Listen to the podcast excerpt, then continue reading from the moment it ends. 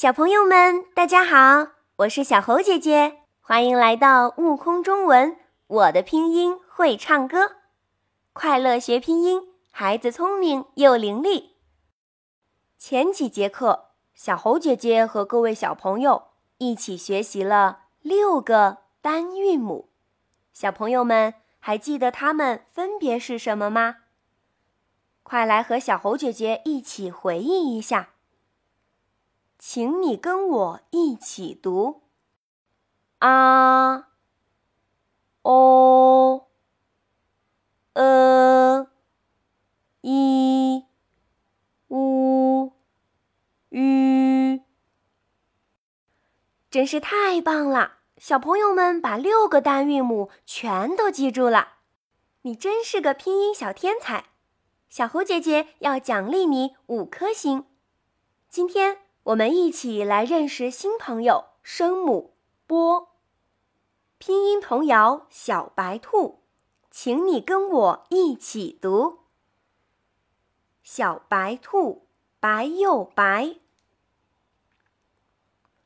两只耳朵竖起来，爱吃萝卜和青菜，蹦蹦跳跳真可爱。给可爱又认真的小朋友点赞喽！我们一起来看看新朋友声母“波”是怎么发音的呢？声母“波”在发音的时候，上下嘴唇紧闭，然后双唇突然放开，让气流冲出来。读的时候呢，声音轻而短。我们一起来，波。波，波，非常好！